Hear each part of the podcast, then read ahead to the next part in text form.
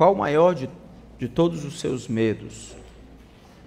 Uma enquete com essa pergunta foi feita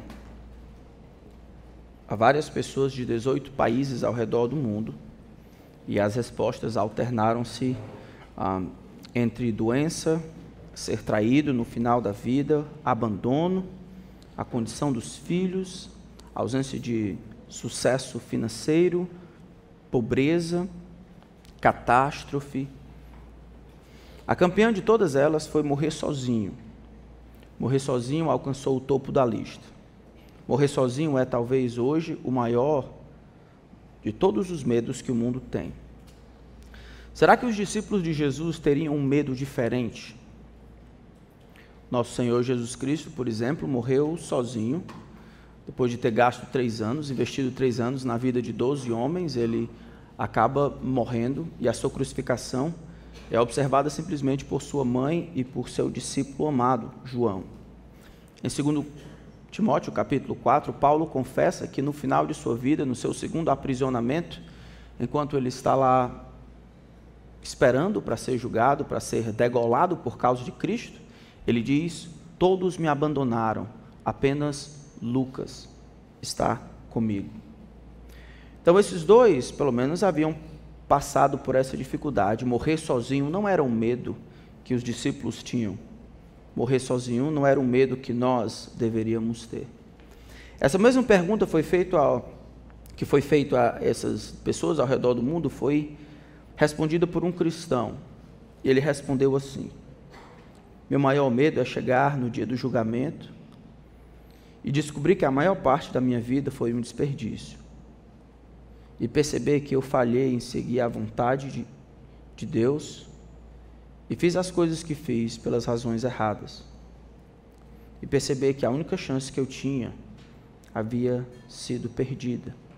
E que as pessoas que estavam esperando por ouvir o evangelho da minha boca nunca ouviram, porque eu não me empenhei na grande comissão. Este é o maior dos medos que eu tenho. Nós estamos estudando a Igreja dos Sonhos de Jesus. Que nós parássemos um pouco e olhássemos o pesadelo do apóstolo Paulo. Se nós perguntássemos isso que perguntamos ao redor do mundo, Paulo, qual é o maior dos seus medos? O que que seria um pesadelo para você caso acontecesse? Quais seriam então as preocupações que o apóstolo Paulo teria, as coisas que consumiam que tiravam o seu sono. E aí, à medida em que nós estudamos, vocês vão perceber que os medos são muito peculiares e, de alguma forma, aquilo que vou ensinar traduz-se muito a, pela situação que nós, como igreja, vamos viver ou estamos vivendo em um período de, de ausência de nossa parte. As preocupações de um plantador de igreja quando ele não está presente. Paulo fala disso em muitas de suas cartas. Paulo acreditava que o grande Deus havia começado uma boa obra, havia convidado Paulo para participar desta obra, e pela pregação do Evangelho, aqueles que iriam ser convertidos, Paulo tinha a responsabilidade de nutrir essas pessoas para apresentá-los perfeitos naquele dia com esta ambição, podemos dizer, com esse desejo de apresentar a Cristo os esforços da sua própria graça na sua vida, Paulo vivia com intensidade. Em Gálatas, por exemplo, no início, é a sua primeira carta, ele escreve para as pessoas porque elas estavam abandonando a fé cristã e voltando a crer em dias, em sábados, ou seja, apesar de crerem na graça de Deus, estavam voltando aos rudimentos do mundo, tentando fortalecer a sua vida mais por obras, tentando se tornar aceitos por Deus por causa das obras. Paulo escreve: "Não, não, vocês Gálatas 2:2, vocês guardam dias, meses, tempos e anos, e eu receio que o meu trabalho por vocês tenha sido em vão. Eu tenho medo de ter corrido e me afatigado, Gálatas 4:11, inutilmente. Em 1 Tessalonicenses capítulo 2, versículo 17 e 20, ele diz: "Pois quem é a nossa esperança? Ou alegria, ou coroa em quem nos gloriamos na presença de nosso Senhor Jesus Cristo, na sua vinda, não é verdade que são vocês? Sim, vocês são realmente a nossa glória e a nossa alegria. E ele termina essa mesma carta dizendo: E o Senhor faça com que cresça e aumente o amor de uns para com os outros, para com todos e também o amor de nós para com vocês, a fim de que o coração de vocês seja fortalecido em santidade, isento de culpa, na presença de nosso Senhor Jesus com todos os seus santos. Eu luto, me esforço e o objetivo é que vocês sejam apresentados maduros, perfeitos em Cristo até que isto aconteça, meu coração se afadigue. E o maior de todos os meus medos, o meu pesadelo, é que alguns de vocês fiquem pelo caminho. E eu tenha me esforçado inutilmente. E não tenha nada para apresentar. Que, os, que as pessoas que eu servi não tenham nenhuma firmeza, nenhum fruto, nenhuma manifestação da graça de Deus em sua própria vida. Então, com isso em mente, vamos olhar e estudar sobre o pesadelo de Paulo e como ajudar a, a não ter esses pesadelos. Lendo Filipenses, abram lá a carta de Paulo aos Filipenses.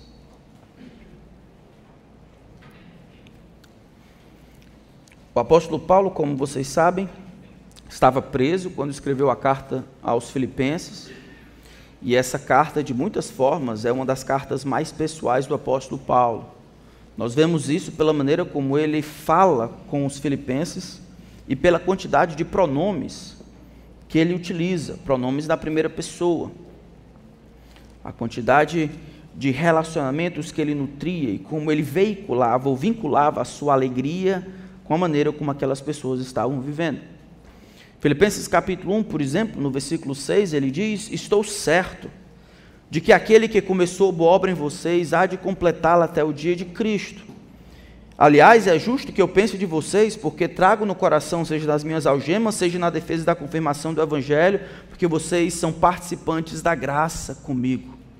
Vocês estão ajudando na proclamação do Evangelho, é isso que ele diz no final do versículo 5 presentes, contribuições, sustento, oração, encorajamento, mandando pessoas para me encorajar, tudo isso, essa participação que vocês têm no progresso do Evangelho, na defesa, na proclamação, para que outros escutem, tudo isso tem comprovado que de fato Deus começou uma boa obra em vocês e Ele há de completá-la até o dia de Cristo. Toda a igreja, toda a comunidade da fé, essa aqui é a carta e a, e a igreja dos Filipos paira no meio desses dois momentos: o momento em que o grande Deus salva os pecadores por meio da fé e une essas pessoas numa comunidade, e o dia em que Deus completa aquilo que ele começa, empurra todas as pessoas, aquele momento escatológico em que Cristo se torna o primeiro entre muitos irmãos. Paulo, assim como nós, vivemos nesse meio do caminho. E Paulo, como líder, plantador, pastor desta igreja, tem o grande objetivo de cooperar com essa transformação que Deus está realizando nos Filipenses, de todas as formas, usando de todos os recursos, para empurrar esse povo para lá.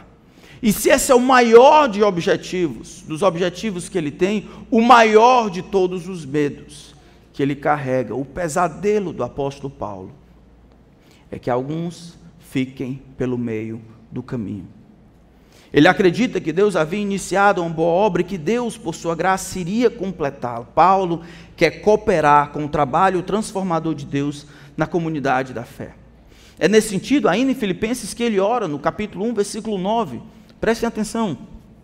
E também faço esta oração: que o amor de vocês aumente mais e mais em conhecimento e toda percepção para que vocês aprovem as coisas excelentes e sejam sinceros e inculpáveis para o dia de Cristo, cheios de justiça, da justiça que vem por meio de Jesus Cristo, para o louvor e glória de Deus. Eu oro para que o amor de vocês aumente. À medida que o amor de vocês aumenta, vocês vão ser capazes de perceber o que é que é mais importante na vida à medida em que amam aos outros, amam a Deus, a percepção espiritual de vocês vai ser aguçada e vocês terão condições de discernir, de discriminar as coisas que são importantes na vida. E ao fazer isso, crescerão em sinceridade, inculpáveis para o dia de Cristo. Paulo quer ajudar esses irmãos a estarem preparados para o dia de Cristo, aquele encontro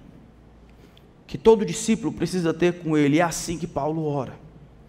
Senhor, aumenta o amor do povo.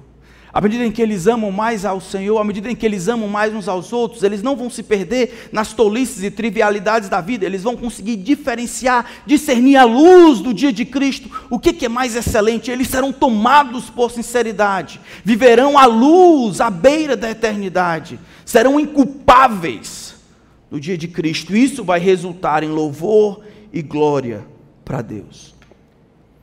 É nesse sentido que Paulo com, compartilha sobre a sua situação de prisão. Paulo está preso no versículo 12 até o versículo 18, ele diz que as coisas que têm acontecido são boas. Pessoas que estavam lá na guarda pretoriana, aquela guarda mais elitizada, que não ficava do lado de fora, mas guardava os presos políticos, agora eles sabem que estou preso por causa de Cristo, é o que ele diz. E muitos irmãos, versículo 13, muitos irmãos, verso 14, estimulados no Senhor, pelas minhas algemas, ousam falar com mais ousadia o Evangelho. Tudo isso tem progredido para o Evangelho. Alguns têm escutado, outros têm sido santificados. É com isso que eu me alegro. É em perceber que o grande Deus tem transformado as pessoas ou fazendo com que alguns escutem, ou fazendo com que alguns mais ousadamente falam de Cristo. E Deus utilizou a minha prisão injusta para fazer isso. Glória ao seu nome, eu me alegro. Que Deus utilizou uma doença minha, que Deus utilizou uma injustiça que eu sofri, a perca de algo, a morte de alguém, que Deus utiliza as coisas na minha vida para que a maneira como eu lido com isso, as pessoas do lado de fora observam, são encorajadas, se as pessoas são transformadas pela maneira como eu reajo em injustiça, em perda, em desgraça, em mazela, se eu coopero, mesmo na dor, para o que Deus está fazendo, empurrando as pessoas para o outro lado, com isso eu me alegro, ele disse. Com isso eu me alegro ainda mais. Do versículo 19 em diante, o apóstolo faz uma das declarações mais contundentes de toda a Bíblia. Ele diz: Eu não sei muito o que eu tenho que escolher. Se está com Cristo, eu sei que é incomparavelmente melhor, mas ficar aqui eu posso servir. Verso 21, porque para mim viver é Cristo e morrer é, é lucro. Entretanto, se eu continuar vivendo, poderei ainda fazer algum trabalho frutífero. Assim não sei o que devo escolher. Estou cercado pelos dois lados, tenho desejo de partir e estar com Cristo, que é incomparavelmente melhor. Mas por causa de vocês, por causa dos filipenses, eu vou abrir mão do céu. É mais necessário que eu continue a viver. Que declaração! E convencido disto, estou certo de que ficarei e permanecerei com todos vocês, para que progridam e tenham alegria na fé. O cristianismo não diz só razões pelas quais nós preferimos estar com Cristo, almejamos passar pela morte, ou lidamos com otimismo pela morte, mas também nos dá razões para viver, e as razões para vivermos é o outro. Paulo quer viver, ou quer manter-se vivo, não porque pode alcançar os seus objetivos, e ficando livre, galgar um outro status social, ou realizar os seus sonhos, construir o seu pequeno império. Paulo quer esperar o céu porque ele quer trazer algum fruto, algum benefício para aqueles a quem vai servir. Olhe os seus irmãos. É para eles que você quer permanecer vivo? O que lhe faz querer estar aqui? Coisa ou pessoas?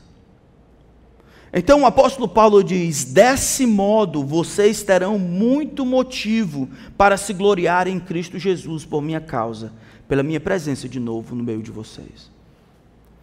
Paulo acredita que ele pode ser uma bênção tal na vida daqueles irmãos que Deus vai permanecer, vai deixar que ele permaneça, que ele viva. E que esta, este retorno, essa presença de Paulo na vida dos outros vai ser um incentivo para que eles glorifiquem a Deus por causa dele. Que eles tenham motivo em Cristo Jesus de se alegrarem. Como é que alguém teria motivos em Cristo Jesus para se gloriar por causa da vida de outro? Nós não lidamos bem com elogios e nós não temos muitos heróis, principalmente no Brasil. No Brasil, gente, na cultura brasileira, a gente não não fomenta heróis. E o cristianismo brasileiro realmente é muito ruim quanto a isso. Eu tive a oportunidade de servir com um dos homens mais capazes e piedosos que eu conheci na vida. Desde cedo ele, ele mostrava aptidão para o ministério. Começou bem cedo pregando nas, nas ruas da Índia. Ele já veio aqui, o Dr. Ramesh Richard, e depois de um tempo foi para os Estados Unidos. Hoje ele pregou já em mais de 50 lugares no Brasil, um grande evangelista, um homem muito esperto, mas um homem muito piedoso.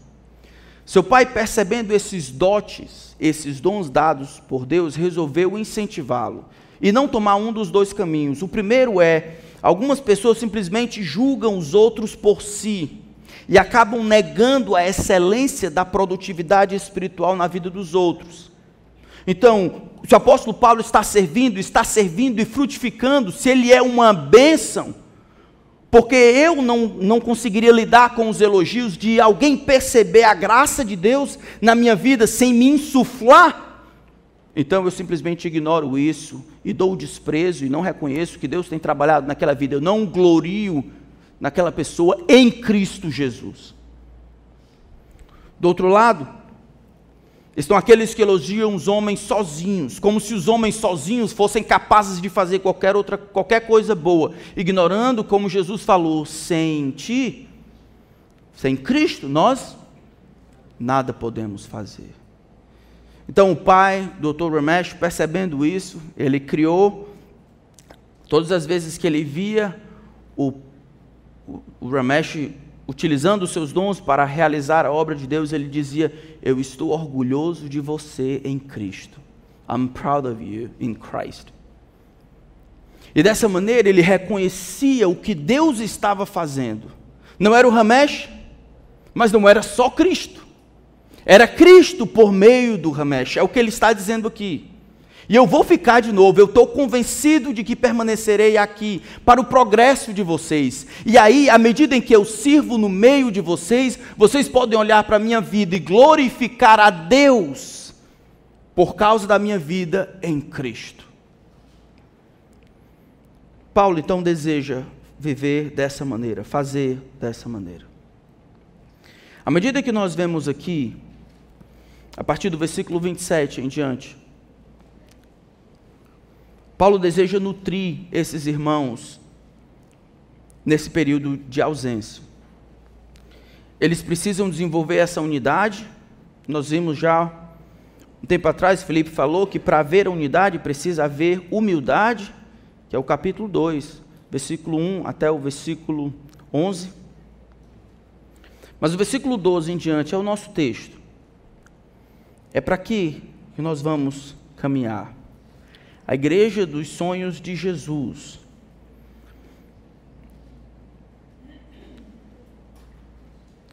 Então, versículo 12 diz assim a palavra do Senhor. Assim, meus irmãos, 2:12. Assim, meus irmãos, como vocês sempre obedeceram não só na minha presença, porém muito mais agora na minha ausência, desenvolvam a salvação de vocês com temor e tremor. Porque Deus é quem efetua em vocês tanto querer como realizar, segundo a sua boa vontade. Façam tudo sem murmurações nem discussões, para que sejam irrepreensíveis e puros, filhos de Deus inculpáveis no meio de uma geração pervertida e corrupta, na qual vocês brilham como luzeiros do mundo, preservando a palavra da vida, assim no dia de Cristo, poderei me gloriar de que não corri em vão, nem me esforcei inutilmente. Entretanto, mesmo que eu seja oferecido como libação sobre o sacrifício e serviço da fé que vocês têm, fico contente e me alegro com todos vocês. Assim também vocês, pela mesma razão, fiquem contentes e se alegrem comigo. O desejo de Paulo pelos filipenses é que eles continuem vivendo para o Senhor. Na ausência de Paulo, eles continuam vivendo para o Senhor. Na ausência de um apóstolo, eles continuem vivendo para o Senhor. Na ausência de facilidades, eles continuem vivendo para o Senhor. Que a despeito das perseguições e das dificuldades, eles continuem vivendo para o Senhor. É o que ele disse no versículo 20, vocês não, do capítulo 1, vocês não estão intimidados pelos adversários. Vocês estão continuando, estão dispostos a sofrer por Cristo. Estão fazendo as coisas que Deus quer que você faça. O nosso texto, então, parece lidar com como nós podemos proteger ou fazer com que os pesadelos de Paulo nunca se realizem. Como os temores de um pastor ausente podem se dissipar. Como os pesadelos de Paulo quanto à igreja dos sonhos de Cristo podem se dissipar. Versículo 12, então, ele diz: Assim, meus amados, como sempre obedeceram, não só na minha presença, porém muito mais agora na minha ausência, desenvolvam a sua salvação com temor e tremor.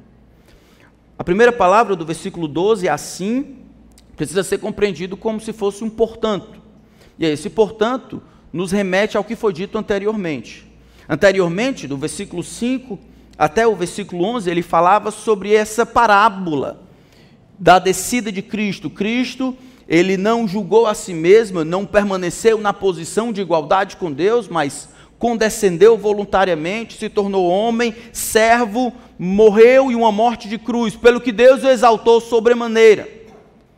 Por causa disso, sendo que isto é verdade, portanto, meus irmãos amados, que sempre obedeceram, na minha ausência, continuem obedecendo, em outras palavras, desenvolvam a salvação. Este, portanto, aqui, fala da esta, esta possibilidade não, não nossa, mas de Cristo, de descer de onde estava, de servir como servo, de morrer numa cruz, de aceitar o que Deus tinha traçado para ele, de obedecer, mesmo quando era custoso. Olhando para o exemplo de Cristo, então Paulo diz: da mesma forma vocês devem obedecer. Mas sendo que o final do versículo 11 fala que Deus o exaltou sobremaneira e lhe deu o nome que está acima de todo nome, né? e toda língua confesse que Jesus Cristo é o Senhor para a glória de Deus Pai, Paulo pode estar dizendo ó, o seguinte: eu quero que vocês continuem obedecendo e desenvolvam a salvação de vocês. E a motivação por trás dessa obediência a todo custo, esse desenvolvimento da salvação, é o que aconteceu com Cristo.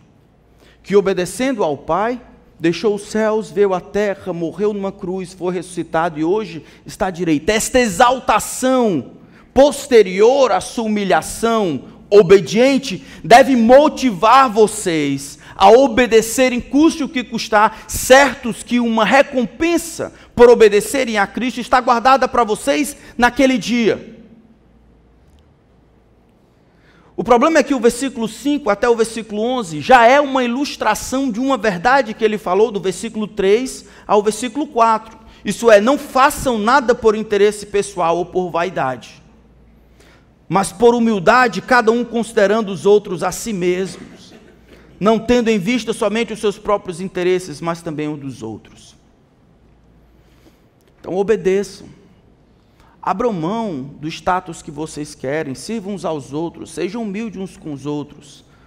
Tenham como motivação anterior à obediência de vocês essa vontade de Deus, que vocês abram mão dessa ideia que vocês são melhores do que os outros. Façam como Cristo fez. E aí vocês serão exaltados, ou receberão a recompensa como Cristo recebeu. Este assim liga o que foi dito anteriormente então, meus irmãos, sendo que isto é verdade, sendo que existe exaltação e recompensa para obediência, mesmo obediência custosa, vocês têm obedecido sempre, agora continuem obedecendo. Desenvolvam a salvação de vocês. O que que Paulo quer dizer aqui com desenvolver a salvação? Nós sabemos pela própria pela própria carta de Paulo aos Filipenses, versículo 1, versículo 6 do capítulo 1, que é Deus que começou uma boa obra.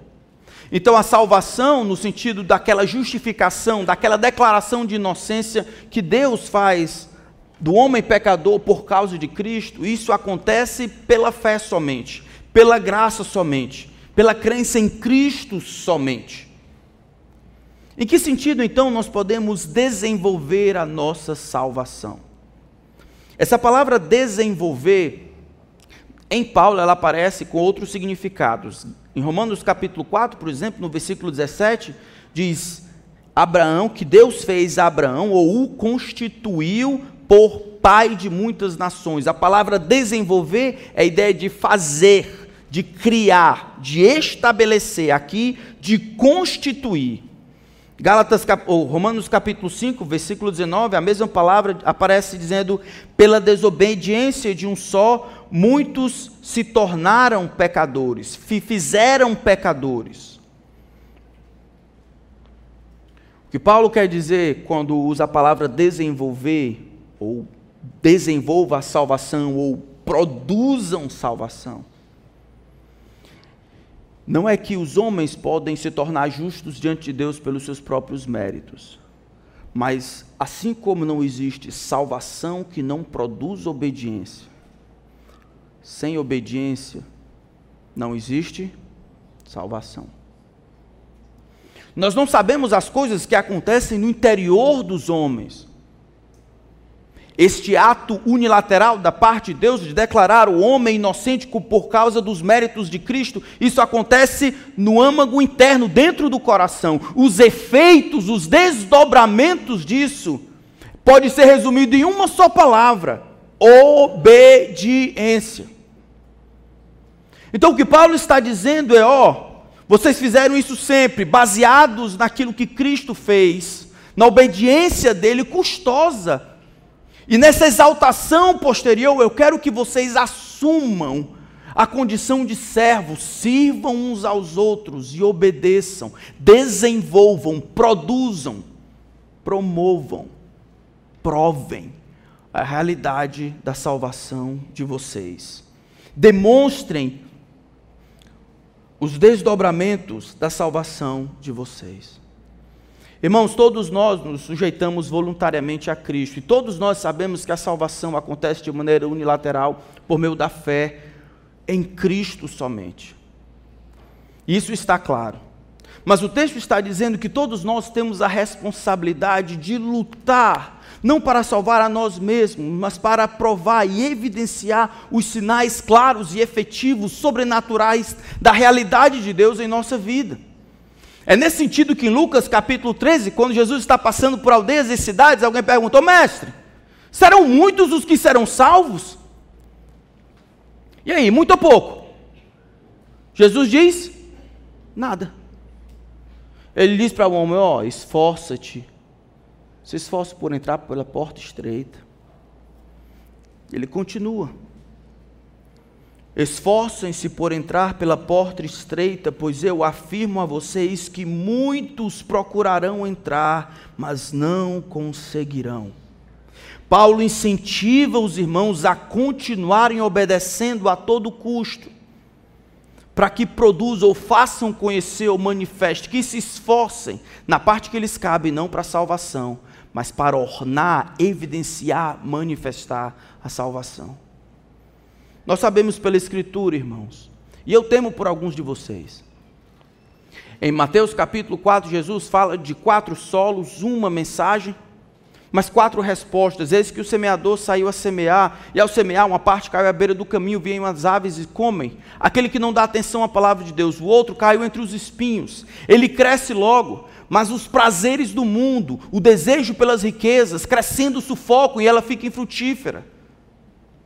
Outro caiu em solo rochoso, mas vindo o sol queimou. São aqueles que recebem a palavra com alegria, mas a perseguição por causa da palavra. A indisposição de obedecer, em outras palavras, faz com que eles recuem.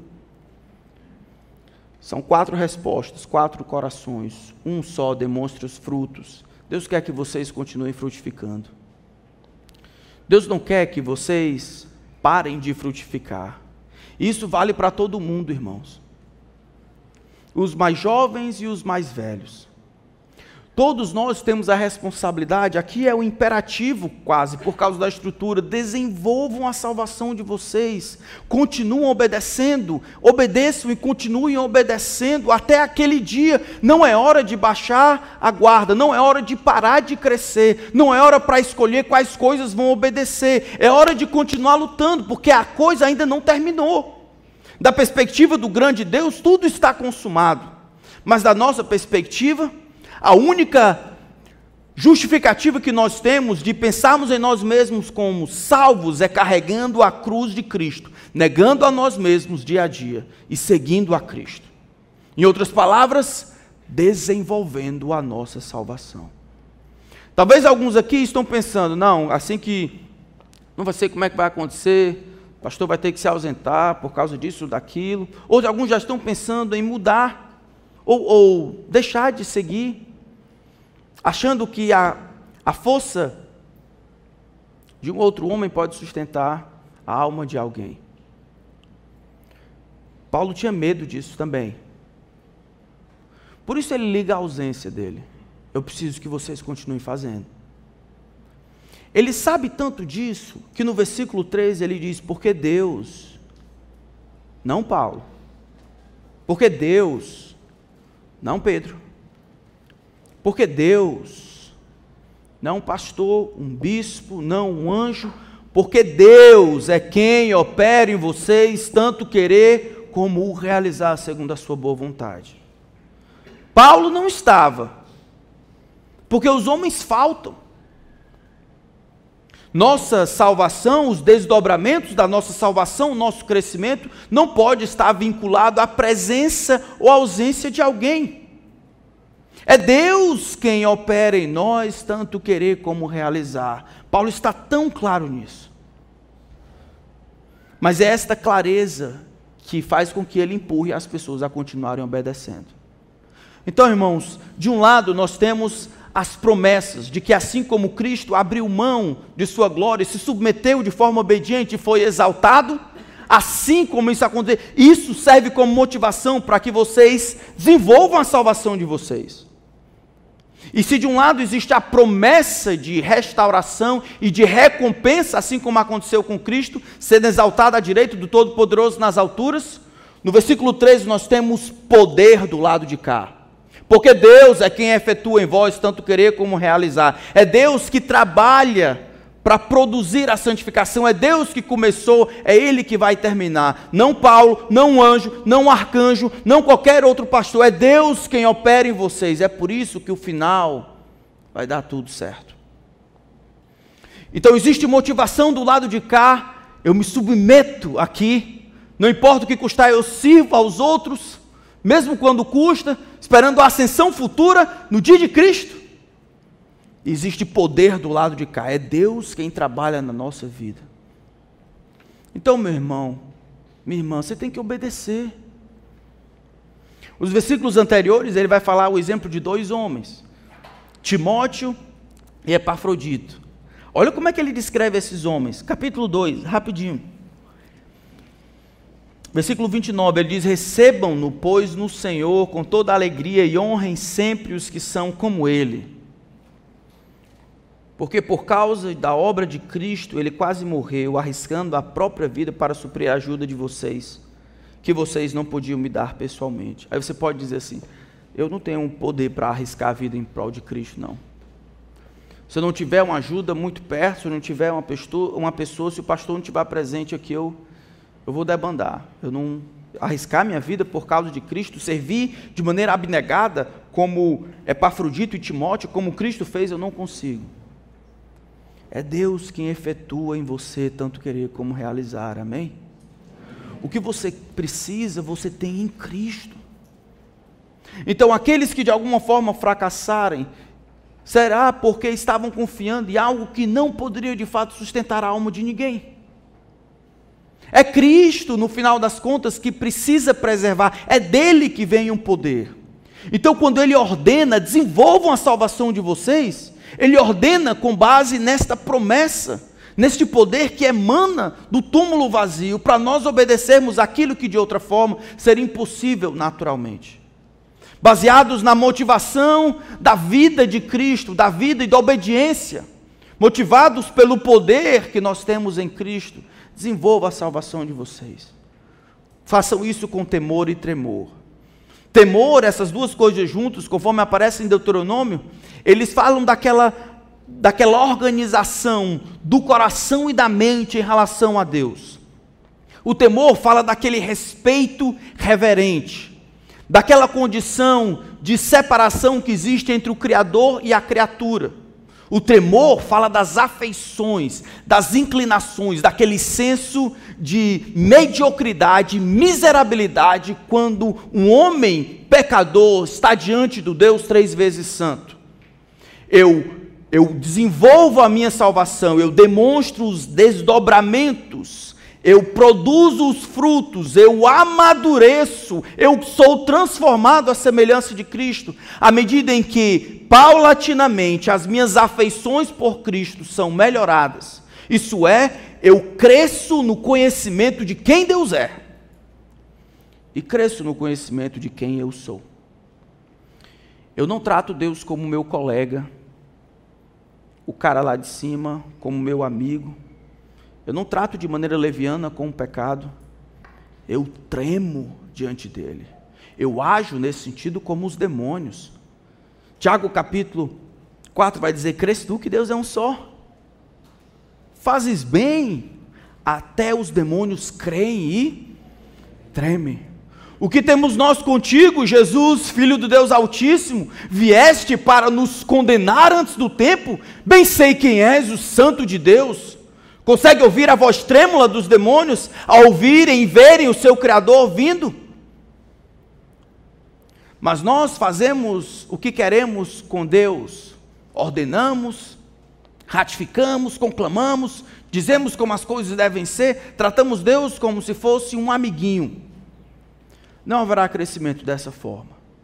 Sempre o respeito, não o medo de Deus. Não o medo de Deus. Não há medo para nós, sendo que Ele decidiu nos amar em Cristo. Mas essa compreensão que Ele é Deus e eu sou seu servo. Ele manda, eu obedeço. Obediência é uma palavra antiga, mas ainda presente, irmãos. Sabe como é que eu posso saber se você de fato é um crente? É pelo que você obedece. Oh, meus irmãos, eu queria muito que vocês obedecessem. Que obediência não fosse tido como uma maldição só para os espirituais, mas que vocês compreendessem que esse é o plano de Deus. Que enquanto nós aguardamos a eternidade aqui, o objetivo de Jesus, da igreja, dos pastores, o meu, é ajudar e cooperar com Deus por palavra, por exemplo, por oração, por ensino, com uma coisa só: de apresentar vocês perfeitos em Cristo de empurrar vocês, de demonstrar as implicações da graça de Deus por meio da minha vida na vida de vocês. Então, se nós vimos lá Paulo sendo motivo de alegria e de glória para as pessoas, no versículo 17 ou versículo 16, aqui nós encontramos o inverso. Ele diz: Eu quero que vocês fiquem, está vendo, inculpáveis, versículo 15. Façam isso sem murmuração, contenda, para que sejam irrepreensíveis e puros, filhos de Deus inculpáveis, no meio de uma geração pervertida e corrupta, na qual vocês brilham como luzeiros, preservando a palavra da vida. Aí ele diz como? Assim, no dia de Cristo, o dia para qual nós estamos romando, eu poderei me gloriar, que não corri em vão, nem me esforcei inutilmente. Toda glória não deve ser dada a Deus, amém? Como é que Paulo diz isso? Naquele dia, depois de ele ter gastado todas as suas energias em cumprir a missão que Deus havia dado para ele, ele possa ter algo a apresentar para Deus. Senhor, eu trago aqui fruto dos nossos esforços. Eu me orgulho em Cristo porque a tua bênção para comigo, as oportunidades, os dons, o esforço, o trabalho, tudo que o Senhor me deu capacidade de fazer, eu utilizei de maneira correta, está aqui os esforços do trabalho. No dia de Cristo, teria algo eterno, teria algo de valor, teria algo que ficasse. O trabalho dos pastores não é um trabalho fácil. Mas não é o trabalho de brincar de casinha, de promover superficialidades. As coisas são tão sérias, o que paira diante de pastores é, é algo tão sério e grave que é difícil, às vezes, até descansar. A conversa tem que ser precisa, as oportunidades têm que ser bem utilizadas. O rosto das pessoas, a alma imortal das pessoas, a quem eles vão prestar contas diante de Deus, está diante dos seus olhos constantemente. Eles, porque amam ao Deus do povo e amam o povo por causa do seu Deus, querem, devem querer apresentar todo homem perfeito em Cristo. É nesse sentido que Paulo diz em Colossenses: esse é o meu maior desejo, é para isso que eu me afadigo. Me afadigo para isso.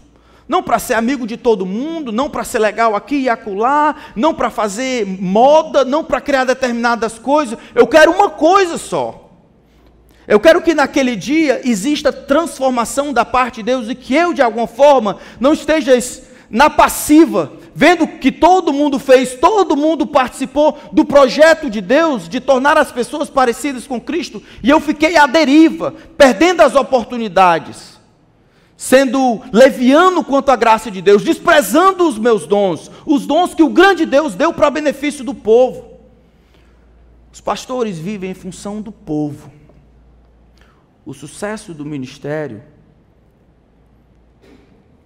é o sucesso e a maturidade do povo. Não existem muitos muitos ministérios ou ofícios em que isso está preso e atrelado de tal forma. Paulo diz: no dia de Cristo, eu, por mostrar alguns de vocês, eu, eu quero me gloriar de que não corri em vão, nem me esforcei inutilmente. Em outras palavras, a igreja de Filipos, por causa da ausência de Paulo, se acaba. Ah, Paulo está aqui e tal, se acaba. Paulo morre. Paulo chega lá, ele, ele correu inutilmente. Ele se afadigou inutilmente. Pregou inutilmente. Orou inutilmente. Providenciou exemplo, ajudou, guiou os inutilmente. Nada ficou sucesso do apóstolo, o sucesso ministerial nesse sentido, estava vinculado ao tanto de transformação que o grande Deus havia realizado por meio dele. Somente o dia de Cristo vai mostrar isso. Assim também, pela mesma razão, fiquem contentes e se alegrem comigo. O desejo de Paulo aqui é de novo que as pessoas de alguma forma se pareçam com Cristo. Paulo não está se tornando exemplo, ele quer que as pessoas obedeçam como Cristo, que abram mão do seu status para servir aos outros como Cristo, que voluntariamente aceitem a vontade de Deus à custa de pau e pedra por causa de Cristo. É como se ele dissesse que Cristo é digno não somente do louvor e da glória, mas de ser seguido. Cristo é o exemplo da vida difícil que se tem e dos resultados que acontecem depois. A vida precisa ser vivida para Cristo. No versículo 17, ele termina dizendo: Entretanto, mesmo que eu seja oferecido como libação sobre o serviço da fé de vocês. O que é isso? Então, as ofertas naquela época, existia uma oferta de bebida. Então, ele falou sobre a arena, né? Sobre o atletismo, correr em vão, se afadigar inutilmente. Depois ele vai para a ilustração, a metáfora do sacrifício. Então o sacrifício era feito e às vezes um copo era derramado em honra ao Deus, no caso Deus pagão. Essa é uma possibilidade. A outra, que é a correta, é que esta aqui, Paulo está dizendo, mesmo que haja o sacrifício, e a minha oferta de libação é uma oferta cruenta. É uma maneira bonita de dizer, mesmo que eu seja sacrificado ou meu sangue seja derramado, mesmo que haja martírio da minha vida em prol de vocês, sobre o serviço da fé de vocês, não somente que eu estou preso e abençoo outras pessoas, mas ainda que eu morra, se a minha morte trouxer algum benefício para vocês, isso me deixará alegre. Me deixará alegre porque eu cumpri o que Deus planejou para mim, que é servir ao povo pela vida, pela morte. O meu desejo, irmãos, é que esses dias que nós vamos passar daqui para frente sejam dias de grande bênção. O grande Deus providenciou para vocês, por causa das nossas fraquezas, mais do que um pastor. Vocês têm muitos pastores. Nós louvamos ao Senhor pela vida deles e pelo interesse que eles têm tido de servir e de cuidar da alma de vocês. A pior coisa que pode acontecer é que alguns se percam no caminho. E que eu saiba de alguns que, decidindo seguir a Cristo, novos na fé, se perderam no caminho, se tornaram religiosos, deixando de amar o Senhor, ou pularam para um canto ou outro, ou se desviaram, tentando encontrar coisas belas e bonitas nessa desgraça de vida. Esta é a pior coisa, este é o meu maior pesadelo. De que no dia de Cristo, se algum, se a gente não se vê ah, de novo, eu não tenha o que mostrar para Cristo não haja razão de me gloriar pela vida de vocês em Cristo. Espero que Deus nos ajude para que isso não seja verdade. Quando o dia do Senhor chegar, eu espero que nós possamos encontrar que grande parte da nossa vida foi vivida para Cristo. A vida do apóstolo não é uma vida diferente das outras. Tudo que não for feito para Cristo é perca de tempo. Tudo que não for feito em nome de Cristo é perca de tempo. Tudo que não for feito para a eternidade é perca de tempo. Que nenhum de nós fale no final da vida por não ter seguido a vontade de Deus por desculpa de idade ou de maturidade, deixarmos de usufruir de todas as bênçãos e redundar essas bênçãos em glória para o Senhor e benefício para os outros. Deveríamos viver em obediência, irmãos, até que Ele retornasse. Estou preparando vocês para o dia de Cristo. Enquanto esse dia não chegar, a gente não tem autorização para descansar. Amém? Vamos orar. À medida em que eu oro, os irmãos que vão nos ajudar na, na mesa do Senhor podem vir. Senhor, muito obrigado pela tua bendita palavra que nos ensina a maneira como devemos viver. Eu peço que Cristo seja exaltado, modelo de obediência, modelo de exaltação, o modelo de santidade que Ele seja para quem todos os nossos esforços vão, a quem queremos glorificar, a base de todas as nossas motivações. Que esta igreja seja conhecida por seguir a Cristo e a Cristo somente. Que nenhum de nós se perca no caminho. Até que o Senhor seja formado em nós. até que fé e esperança não sejam mais necessárias, até vermos o teu rosto, Cristo seja a melhor parte dessa vida, que de Cristo recebamos o poder para obedecer, custe o que custar, doa a quem doer. Oramos em seu nome, por seus méritos. Amém.